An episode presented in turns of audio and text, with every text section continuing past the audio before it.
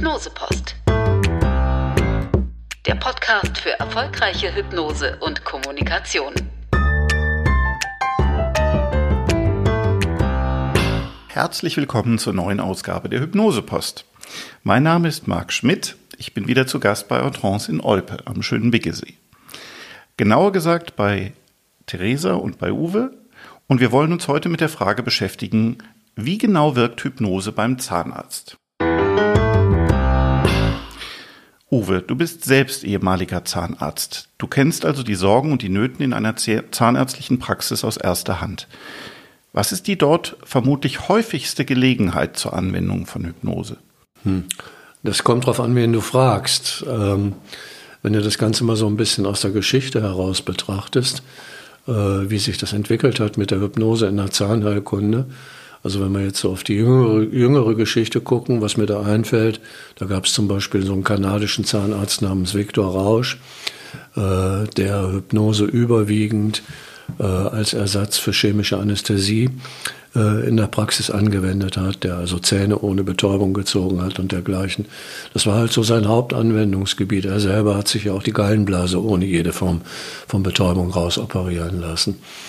Und so gibt's, so, so gab es weltweit dann unterschiedliche Ansätze. In Deutschland ist es so, äh, dass man über zahnärztliche Hypnose eigentlich nicht reden kann, ohne den Namen Albrecht Schmierer zu erwähnen, der äh, sowieso einer der Pioniere in Bezug auf zahnärztliche Hypnose gewesen ist. Theresa und ich, wir haben unsere Ausbildung ja auch bei ihm und seiner Frau, der ja, Gudrun genau. Schmierer, gemacht.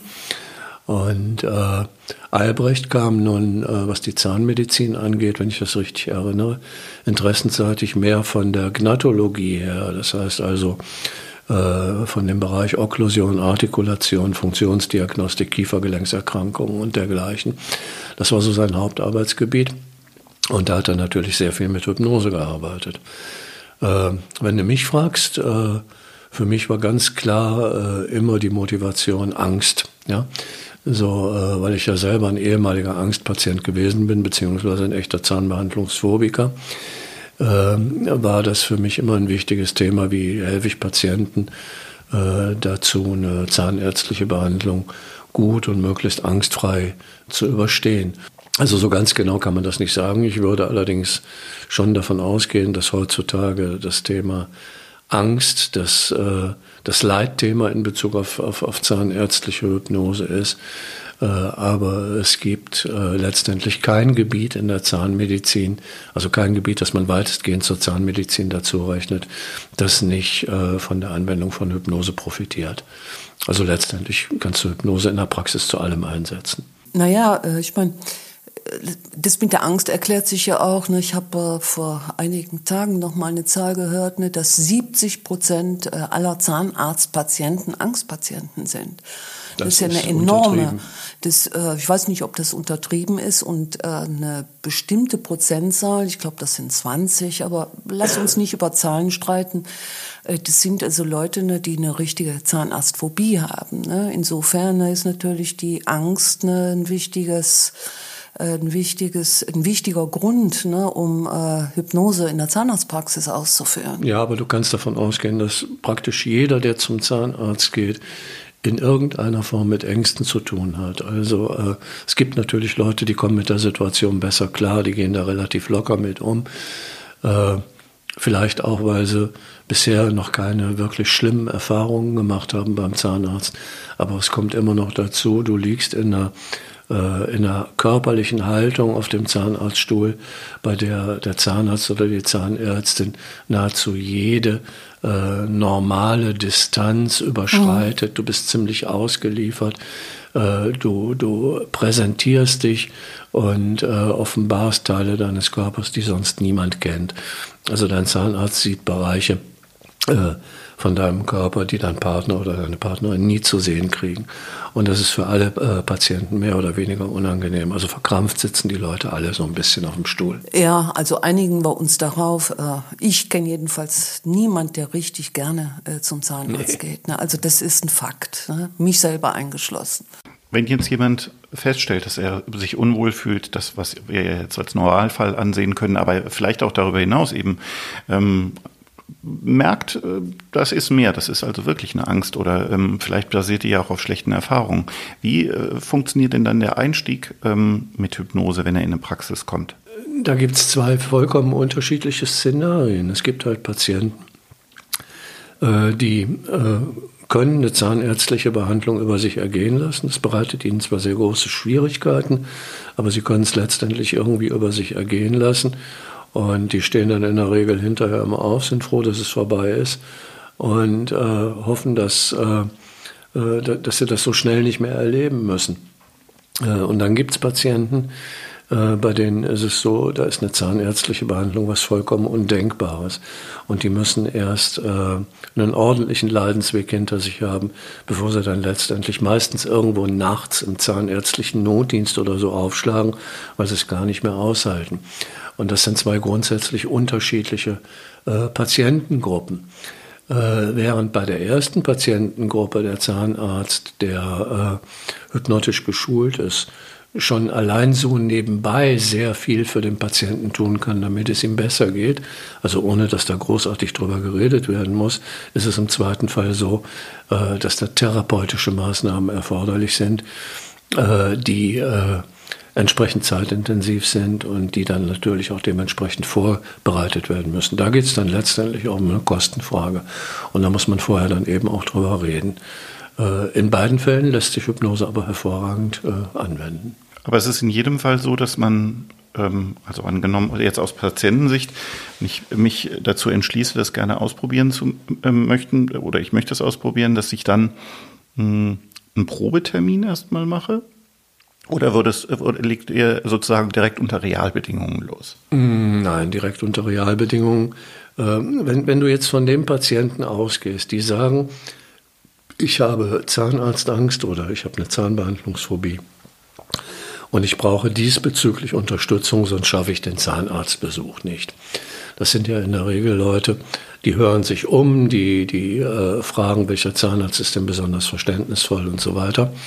Und wenn da schon der Begriff Hypnose irgendwo im Kopf rumspukt, äh, dann kann man auf die Website der Deutschen Gesellschaft für Zahnärztliche Hypnose gehen und sich da einen Hypnosezahnarzt eben in der Nähe suchen. Da gibt es so eine Liste, da kann man nach Postleitzahlen geordnet suchen.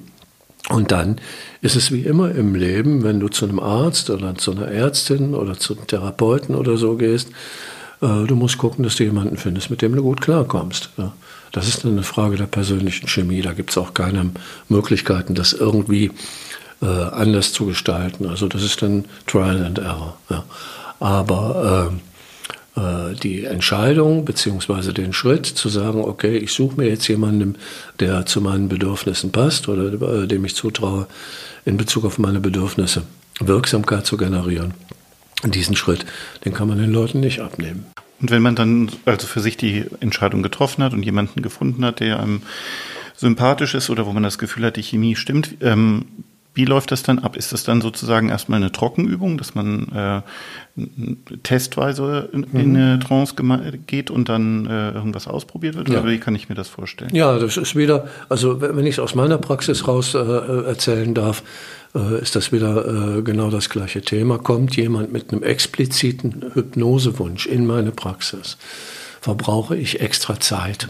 Und wenn ich extra Zeit brauche, das kann ich mir als Zahnarzt nicht leisten, diese Zeit einfach zu verschenken. Das heißt, ich muss eine Vereinbarung mit dem Patienten darüber treffen, dass er mir diese Zeit auch bezahlt. Und äh, wenn da schon äh, das Wort Hypnose gefallen ist, dann bin ich dazu verpflichtet, eine Aufklärung darüber mit dem Patienten durchzuführen. Was ist Hypnose? Was kann Hypnose? Äh, ich muss seine, äh, seine, seine Fragen bezüglich Hypnose beantworten. Da geistern ja auch ziemlich viele seltsame Vorstellungen in den Köpfen der Leute rum. All das braucht Zeit. Und dann gehört dazu natürlich auch eine erste Lehrhypnose im, äh, im eigentlichen Sinne. Also man macht da mit dem Patienten mal eine Probehypnose, damit er eine Idee davon bekommt, wie sich dieses in Trance gehen für ihn oder für sie überhaupt anfühlt. Ja, was da überhaupt, was da überhaupt von an, an, an, äh, an phänomenologischen äh, Aspekten für ihn oder sie zu erleben ist. Und äh, dann muss man gucken, inwieweit der Patient oder die Patientin darauf einzugehen imstande ist und wie schnell man das Ganze dann eben überführen kann in eine zahnärztliche Behandlung. Andererseits gibt es die, der Löwenanteil der Patienten kann ja eine zahnärztliche Behandlung durchaus aushalten. Und da gibt es aus der Hypnose aus viele gute, einfache Maßnahmen, die man praktisch so beiläufig nebenbei machen kann, ohne dass das mit irgendeinem äh, Zeitaufwand verbunden ist, die das Leben für den Patienten in der Praxis aber erheblich angenehmer machen und die Erfahrung erheblich angenehmer machen. Sowas kostet dann keine extra Zeit, wird dementsprechend, also ich habe es dementsprechend auch nie berechnet, weil ich habe ja nicht nur dem Patienten, sondern auch mir das Leben leichter dadurch gemacht. Und bei so einem Patienten dann letztendlich zu arbeiten, wenn ich einen Patienten im Behandlungsstuhl liegen habe, der da entspannt ist, der vielleicht seinen Tagträumen nachgeht oder was auch immer, dann wird die Behandlung ja nicht nur einfacher für mich, weil äh, ich keine Ringkämpfe mit, dem, mit der Kaumuskulatur und dem Mundspiegel führen muss. Also der Patient liegt da, der Mund ist offen, ist alles weich und gelockert. Äh, und der Patient stellt nicht, stellt nicht andauernd irgendwelche Fragen. Und das führt letztendlich dazu, dass ich Zeit einspare. Das heißt also, wenn ich mich am Anfang ein bisschen um den Patienten kümmere, um sein Wohlbefinden kümmere, spare ich letztendlich Zeit. Und äh, da habe ich dann äh, keine, keine Berechnung mehr durchgeführt. Das habe ich einfach so gemacht. Und äh, so wird es wohl auch in den meisten Praxen sein, mal ganz abgesehen von der Tatsache, dass ja sowieso unheimlich viele Ärzte und, und Zahnärzte, jedenfalls die Guten, ja, die Einfühlsamen, ohnehin schon unheimlich viel Hypnose machen, ohne es zu wissen, ja, ohne es zu benennen. Aber es werden unheimlich viele Dinge aus der Hypnose heraus in Praxen angewandt, die äh, dem Patienten helfen sollen, die ihn beruhigen sollen oder was auch immer. Ja. Und oft sind es ja auch so kleine äh, kommunikative äh, Elemente, ne, die unglaublich, ähm, ja, ich sage mal, äh, diese, diese, äh, diesen Angstzustand ne, äh, durchaus verändern. Ne. Das fängt ja schon in der Rezeption an, ne, oder schon beim Telefonkontakt. Ne, wenn ich kann mich erinnern, als ich in Uwes Praxis als Hypnoseassistentin, da habe ich ja ein paar Jahre gearbeitet. Ähm, da wusste ich schon so beim Erstkontakt ne, am Telefon, ne, äh, das spürt man ja, ne, dass man, wenn man es mit jemand zu tun hat, ne, der eher ängstlich oder zurückhaltend ist oder das ergibt sich schon alleine aus der Frage, äh, wann äh, jemand zum letzten Mal beim Zahnarzt war und wie dringend denn jetzt diese Behandlung ist. Also auch da kann man schon am Telefon ne, sehr einfühlsam äh, auf jemand eingehen. Zum Beispiel mit so einem Satz wie, äh, Sie sind Angstpatient. Auch darauf sind wir spezialisiert. Ne? Das kennen wir sehr, sehr gut. Da sind Sie bei uns in guten Händen. Und es geht natürlich an der Rezeption weiter, ne? wenn, wie jemand empfangen wird. Äh, das heißt, ne, die ganze äh, Arbeits- und Praxisatmosphäre, ne, das ist, die hat ja auch eine unglaublich suggestive Wirkung auf jemand, der Angst hat ne, oder der eben nicht gerne zum Zahnarzt geht oder der unsicher ist, wie auch immer. Also schon das wirkt. Ne, schon allein ein äh, Zahnarztgeruch, ne, so wie man mhm. das von früher her kannte, ne, kann bei äh, Leuten, die das noch kennen, äh, wirklich Ängste antriggern. Deswegen haben wir auch immer darauf geachtet, dass bei uns ein Wohlgeruch da war. Ne, wir haben äh, mit verschiedenen äh, Dingen experimentiert. Und das kann schon äh, eine Angst oder eine Befindlichkeit ne, sehr, sehr mildern. Und das geht natürlich ne, am Behandlungsstuhl weiter ne, jemand, der da liegt. Ne, äh, ja, der Uwe hat es ja schon gerade gesagt, du bist ja äh, in einer, in einer, da kommt ja jemand in einen Intimbereich von dir, aber auch natürlich für, für die Behandler oder für die äh, Assistenz ist das nicht leicht, ne, weil du ja unmittelbar mit sehr starken Emotionen konfrontiert bist. Und wenn dann mit ein paar einfachen Worten ne, der Patient äh, gebeten wird, mal tief durchzuatmen ne, oder sich entspannter hinzulegen ne, oder einfach mal gefragt wird, ne, was können wir, wie können wir Ihnen helfen, ne, dass es Ihnen jetzt besser geht, da löst sich schon äh, ganz, ganz viel an äh, Befürchtungen, an Ängsten ne, oder an Unwohlgefühlen. Also das kann man schon mit kleinen Mitteln, ohne jetzt, ne, äh, auch, auch äh, was die Helferinnen betrifft, was die äh, Zahnarzt, wie nennt sich das heute, Uwe? Fachassist Zahnärztliche Fachassistentinnen nennen die sich heute. Also wenn die ein bisschen äh, trainiert sind, ne, auch von, von Seiten äh, der Chefetage, äh, dann ist es unglaublich hilfreich ne, für alle, ne, nicht nur für die Patienten, ne, fürs, fürs gesamte Team ist es einfach gut. Hm. Kann ich nur unterstreichen. Im Prinzip fängt die Hypnose an der äh, Praxistür an. Und äh, wenn da schon Fehler gemacht werden, dann, dann, dann, dann, dann ist es schon nicht so gut. Also dann, äh, dann stört das schon atmosphärisch. Im Prinzip könnte man es sogar noch ein bisschen weiter ausdehnen und sagen, die Hypnose fängt darüber, äh, fängt in dem Moment an, wo der Zahnarzt über seine Praxis kommuniziert. Und äh, das geschieht ja heutzutage vielfältig, auch übers Internet, mhm. äh, über die Webseite und so weiter, auch über, über Medien. Auch da werden unheimlich viele Fehler gemacht. Äh, wenn ich mir zum Beispiel angucke, äh, äh, wenn ich in München bin und äh, da in der Zahnarztpraxis bin, dann sehe ich gelegentlich solche Hochglanzmagazine, mit denen die zahnärztlichen Kolleginnen und Kollegen sich vorstellen, da kann man dann eine halbe Seite mieten oder eine ganze Seite mieten und sein Team vorstellen. Und wenn ich dann sehe, was die Kolleginnen und Kollegen machen, um ihre Besonderheiten herauszustellen, dann sträuben sich mir die Nackenhaare, weil du siehst überall die gleichen Fotos mit den gleichen Gestalten und mit den gleichen Leitsätzen, wie bei uns steht der Patient im Mittelpunkt. Ja, wer denn sonst, frage ich mich dann. Ja, so, äh, also so erreicht man es nicht, aber wenn du medial gut kommunizierst im Vorfeld, dann ziehst du eben auch die dementsprechenden Leute an und äh, dann äh, schaffst du es im Vorfeld schon ein Klima zu erzeugen, indem du äh, in Bezug auf dich selber so etwas aufbaust, dass die Engländer, jetzt muss ich mich wieder sortieren, um das Wort auszusprechen, dass die Engländer Or-Rapport nennen. Or schreibt sich A-W-E. Es, es, klingt für mich wie ein Grunzlaut. Äh, es äh, bedeutet übersetzt aber so viel wie Respekt, Ehrfurcht. Mhm.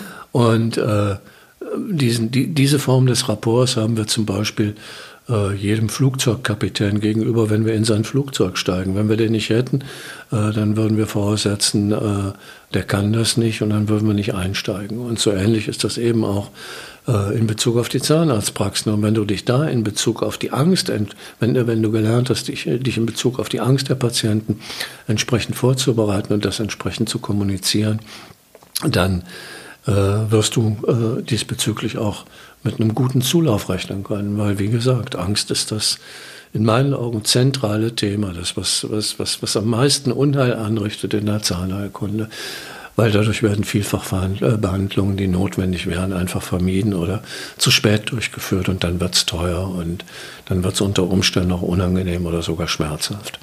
Dann äh, verstehe ich euch richtig, dass ihr dafür plädiert, dass nicht nur der Behandler selber äh, sich in Hypnose ausbilden lässt, sondern auch sein Team.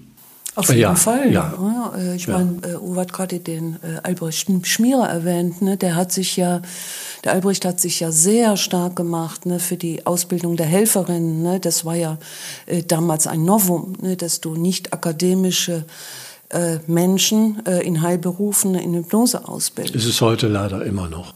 Ja, äh, aber in der DGZH ist es ja schon so, ne, dass wir Teamausbildungen anbieten ne, und dass wir auch Helferinnenfortbildungen ja, ja, anbieten. Ja, ja, also das zeichnet ja, das zeichnet ja auch diese, äh, dieses Fortbildungskonzept. Aber das führt auf internationaler Ebene in Bezug auf die Verbände oftmals äh, ja, zu mhm. Querelen und mhm. zu Schwierigkeiten. Mhm die man eigentlich keinem normalen Menschen erklären kann, aber es passiert trotzdem. Das ist so dieser akademische Dünkel äh, im, auf dem Jahrmarkt der Eitelkeiten mit dem, was da zu tun haben. Aber natürlich ist es unheimlich wichtig, äh, gerade für die Zahnarztpraxis, dass die Helferinnen zumindest mit ins Boot geholt werden. Mhm. Ich bin nicht der Meinung, dass die alle eine Ausbildung durchlaufen müssen. Aber äh, sie sollten zumindest äh, vom Chef oder der Chefin mit einbezogen werden. Sie sollten mal eine Hypnose erlebt haben, selber eine Hypnose erlebt haben. Und äh, Chef und Chefin sollten den Talentierteren unter, äh, unter ihren Mitarbeiterinnen dann auch die Möglichkeit geben, sich da aktiv zu beteiligen. Darauf jetzt näher einzugehen, das wird zu weit führen. Aber äh, da gibt es eine ganze Reihe an Möglichkeiten, wie man das machen kann. Und äh, diejenigen, die dann wirklich interessiert sind und die sagen, okay, äh, äh, da, da, da will ich mich weiterbilden, da, da, da möchte ich was lernen. Denen ist zu raten, dann tatsächlich auch so eine Ausbildung in äh, zahnärztlicher Hypnose mit Blick auf die Hypnoseassistenz zu machen. Auch das wird in der DGZH angeboten. Und äh, auch wenn man so eine Ausbildung nicht komplett machen kann, die Helferin mal in einen Helferinnenkurs zu schicken oder mal an einem äh, Curriculumskurs teilnehmen zu lassen, meinetwegen an einem Einführungskurs. Das ist auch immer problemlos möglich und sehr empfehlenswert. Wie ist das im internationalen Vergleich? Was beobachtet ihr da? Wird Hypnose generell stärker oder nicht so stark eingesetzt und äh, auch was das Team angeht? Oh, das ist eine schwierige Frage. Dazu fehlen mir letztendlich auch belastbare Daten. Also ich kann dir nicht sagen, äh, wie das jetzt in den äh, einzelnen Ländern auf der Welt ist. Ich weiß zum Beispiel, dass es in den skandinavischen Ländern eine sehr viel größere Akzeptanz gibt in Bezug auf Hypnose, dass da also sehr viel mehr gemacht wird. Aber ich weiß auch zum Beispiel, äh, dass selbst in Europa die Kollegen in den Niederlanden oder in Belgien oder in Frankreich mit noch ganz anderen Problemen zu kämpfen haben als wir hier. Da ist die äh, Personalsituation teilweise noch drastisch schwieriger, als sie hier schon ist. Und hier ist es schon katastrophal. Und äh, da ist es oftmals so, dass Chef oder Chefin dann eben äh, unheimlich viel alleine machen müssen. Und äh, von daher weiß ich es nicht. Äh, auf der anderen Seite ist es so, äh, dass im klinischen Bereich, also wenn du äh, jetzt mal so in die Universitätskliniken und so weiter gehst, es im Ausland Bereiche gibt, wo man sehr viel offener mit dem Hypnose-Thema umgeht. Mhm. Ich denke, da fällt mir auch wieder Belgien ein, mhm. wo zum Beispiel in Lüttich die Marie-Elisabeth Vermonville alles rauf und runter operiert in Hypnose, was ihr so zwischen die Finger gerät. Oder an der Universitätsklinik in Brüssel, wo äh, die Anästhesisten mittlerweile standardmäßig in Hypnose ausgebildet werden und alle ihre Anästhesiepatienten hypnotisch begleiten wo man das einfach macht.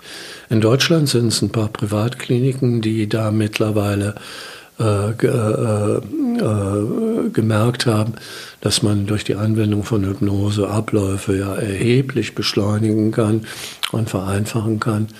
Und da tut sich auch einiges.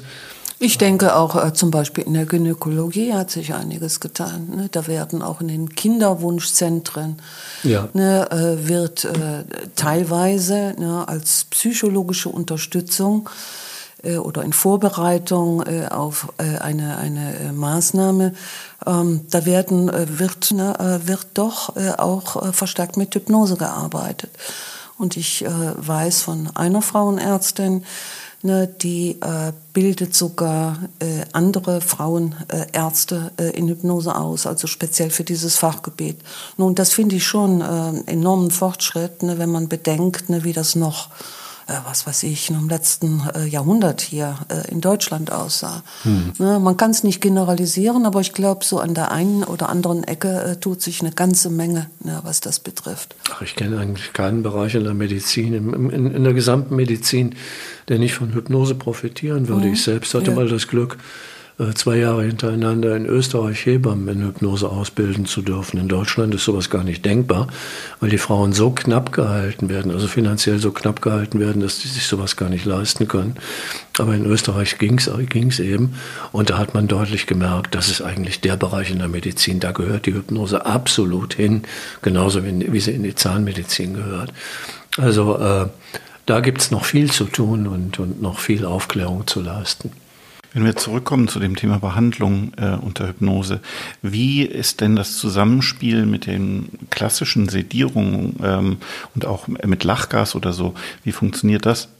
Äh, ja, hervorragend. Wobei äh, äh, mein Fokus immer darauf gelegen hat, also ich wollte nach Möglichkeit auf chemische Anästhesie nicht verzichten. Also das habe ich nur äh, dann gemacht, wenn äh, eine absolut klare medizinische Indikation dafür vorlag.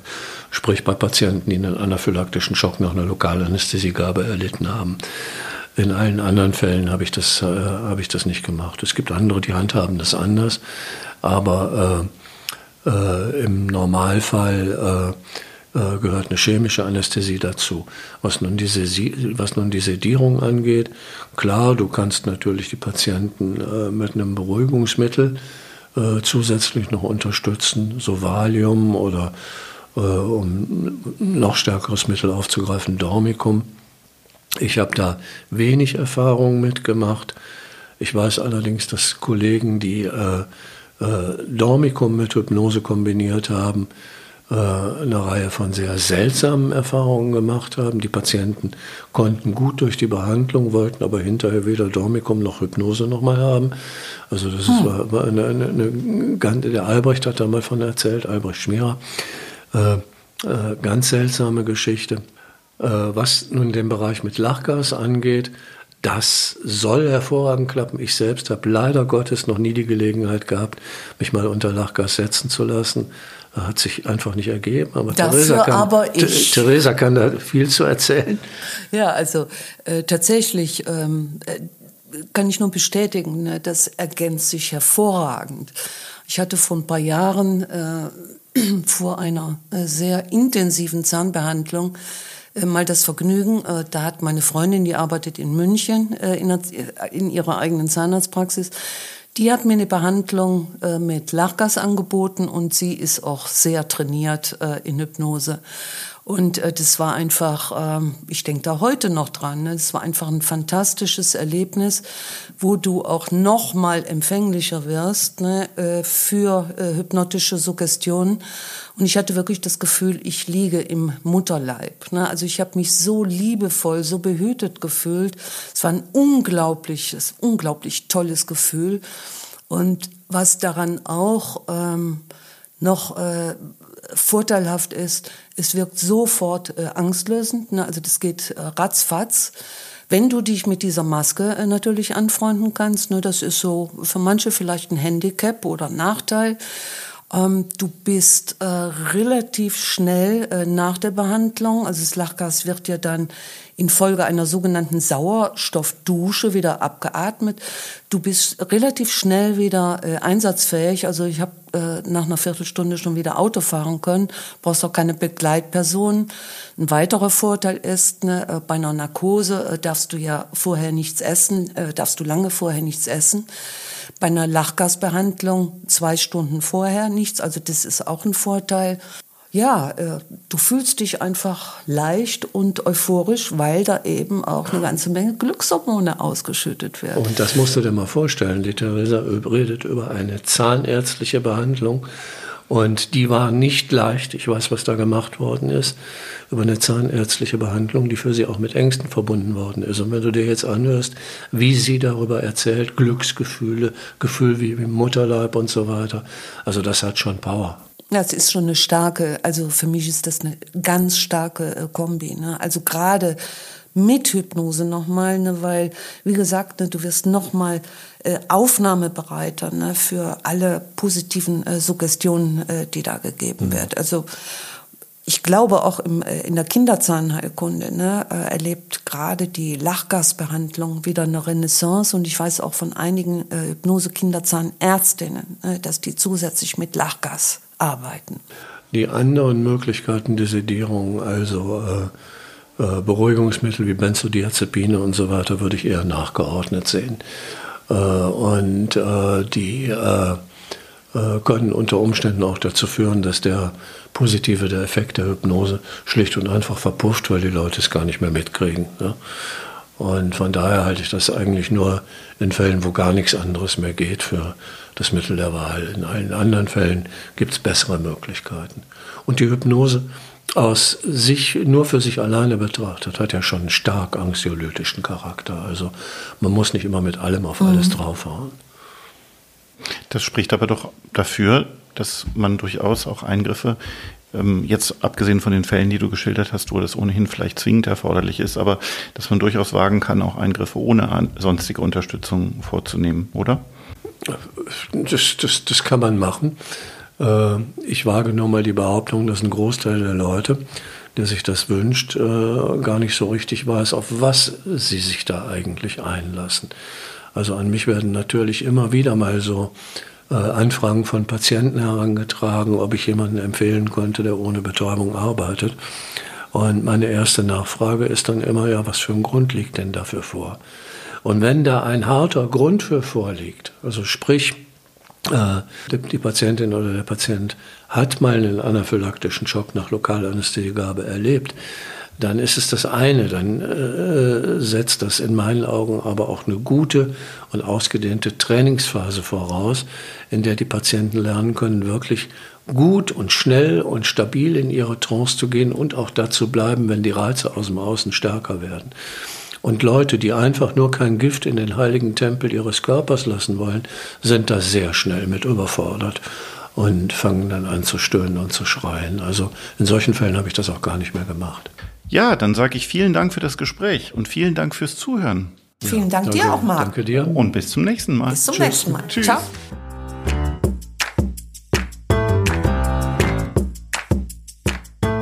Hypnose Post ist der Podcast des Entrance Instituts. Produktion Fresh Info. Weitere Informationen und die Show Notes auf hypnosepost.de.